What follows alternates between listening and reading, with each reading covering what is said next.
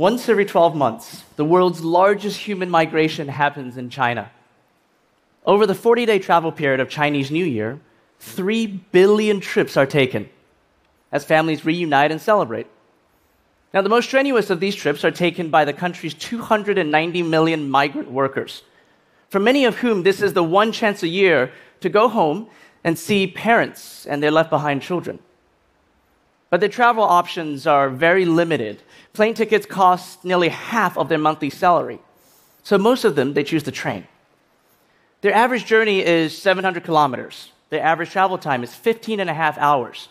And the country's tracks now have to handle 390 million travelers every spring festival. Until recently, migrant workers would have to queue for long hours, sometimes days, just to buy tickets, often only to be fleeced by scalpers. And they still had to deal with near stampede conditions when travel day finally arrived. But technology has started to ease this experience. Mobile and digital tickets now account for 70% of sales, greatly reducing the lines at train stations. Digital ID scanners have replaced manual checks, expediting the boarding process. And artificial intelligence is deployed across the network to optimize travel routes. New solutions have been invented. China's largest taxi hailing platform, it's called Didi Chuxing, launched a new service called Hitch, which matches car owners who are driving home with passengers looking for long distance routes. In just its third year, Hitch served 30 million trips in this past holiday season, the longest of which was further than 1,500 miles. That's about the distance from Miami to Boston.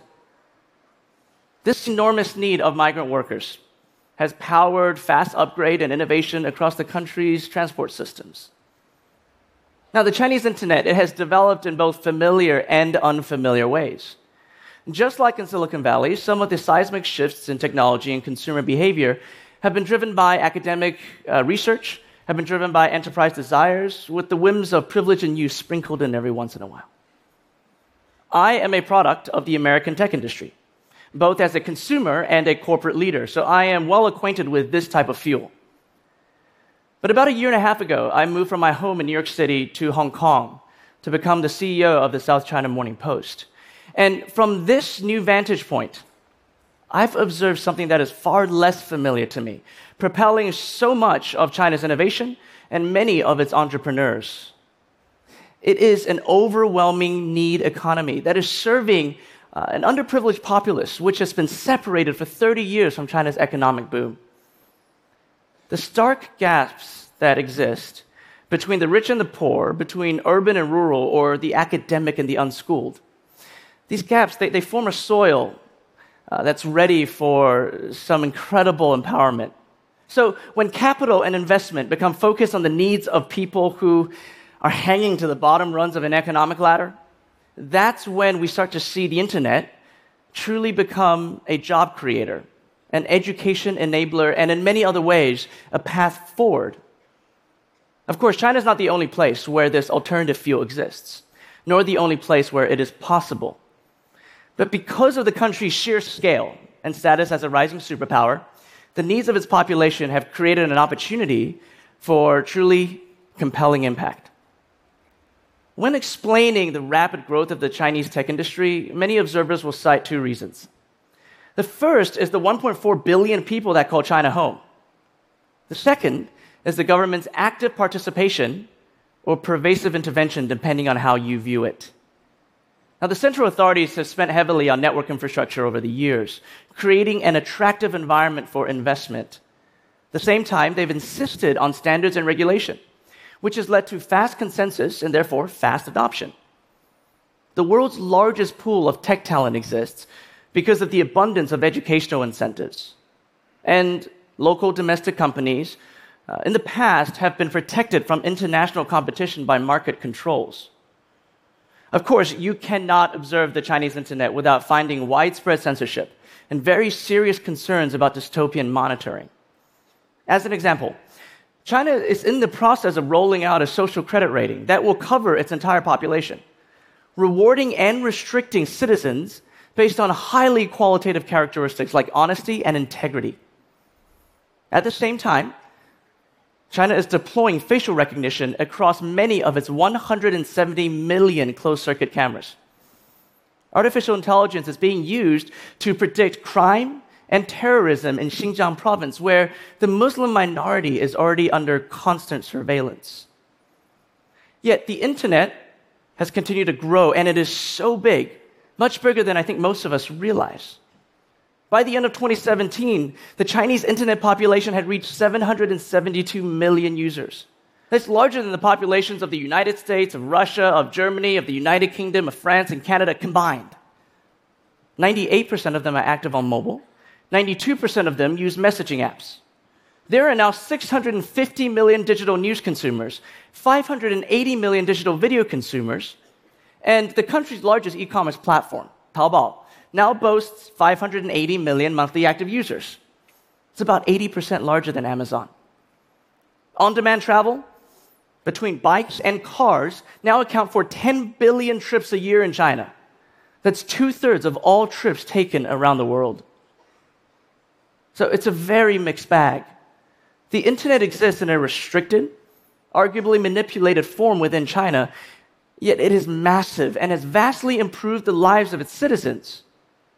So, even in its imperfection, the growth of the Chinese internet should not be dismissed, and it's worthy of our closer examination. Let me tell you two other stories today. Luo Zaoliu is a 34 year old engineer from Jiangxi province. Now, his home region used to be extremely important to the Communist Party because this was the birthplace of the Red Army. But over the decades, because of its separation from the economic and manufacturing centers of the country, it has slid into irrelevance. Luo, like so many in his generation, left home at a young age to look for work in a major city. He ended up in Shenzhen, which is one of China's tech hubs. As the young migrate, these rural villages are left with only elderly who are really struggling to elevate themselves above abject poverty. After nine years, Luo decided to return to Jiangxi in 2017 because he believed that the booming e commerce marketplace in China could help him revive his village. Like many rural communities, Luo's home specialized in a very specific provincial craft, making fermented bean curd in this case. So he started a small factory and started selling his locally made goods online. There have been many years of consumption growth across China's major cities. But recently, technology has been driving an explosion in craft goods sales among China's middle and upper classes. WeChat and other e commerce platforms allow rural producers to market and sell their goods far beyond their original distribution areas. Research companies actually track this impact by counting what is called Taobao villages. This is any rural village where at least 10% of its households are selling goods online and make a certain amount of revenue. And the growth has been significant in the last few years. There were just 20 Taobao villages in 2013. 212 in 2014, 780 in 2015, uh, 1,300 in 2016, and over 2,100 at the end of 2017. They now account for nearly half a million active online stores, $19 billion in annual sales, and 1.3 million new jobs created. In Luo's first year back home, he was able to employ 15 villagers, and he sold about 60,000 units of fermented bean curd. He expects to hire 30 more people in the next year as his demand rapidly rises. There are 60 million left behind children scattered across China's rural landscape. And they grow up with at least one parent far away from home as a migrant worker. Alongside of the general hardships of rural life, they often have to travel vast and dangerous distances just to get to school. They account for 30% of the country's primary and high school students. 10 year old Tang Wenxuan is one of these students. He walks an hour each way every single day to school across these deep ravines in an isolated landscape.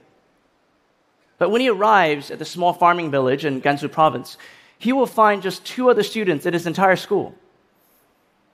Now, Tang's school is one of a thousand in Gansu alone that has less than five registered students. So, with limited student interaction, with underqualified teachers, and schoolhouses that are barely furnished and not insulated, rural students have long been disadvantaged with almost no path to higher education. But Tang's future has been dramatically shifted with the installation of a sunshine classroom. He's now part of a digital classroom of 100 students across 28 different schools, taught by qualified and certified teachers live streaming from hundreds of miles away. He has access to new subjects like music and art, to new friends, and to experiences that extend far beyond his home. Recently, Tang even got to visit the Frederiksborg Castle Museum in Denmark, virtually, of course.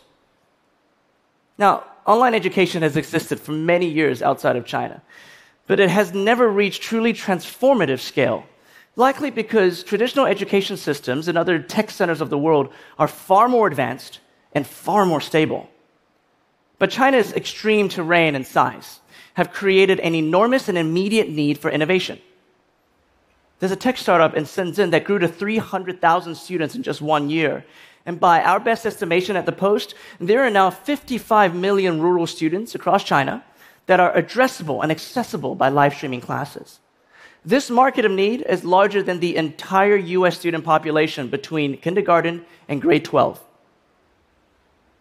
So I'm extremely encouraged to find out that private investment in edtech in China now exceeds $1 billion a year, with another $30 billion in public funding that is committed between now and 2020.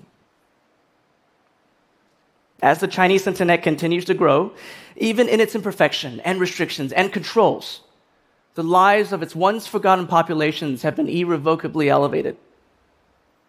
There is a focus on populations of need, not of want, that has driven a lot of the curiosity, the creativity, and the development that we see. And there's still more to come. In America, internet population or penetration has now reached 88%. In China, the internet has still only reached 56% of the populace. That means there are over 600 million people who are still offline and disconnected. That's nearly twice the US population. An enormous opportunity wherever this alternative fuel exists, be it in China or Africa, Southeast Asia, or the American heartland, we should endeavor to follow it with capital and with effort, driving both economic and societal impact all over the world. Just imagine for a minute what more could be possible if the global needs of the underserved become the primary focus of our inventions. Thank you.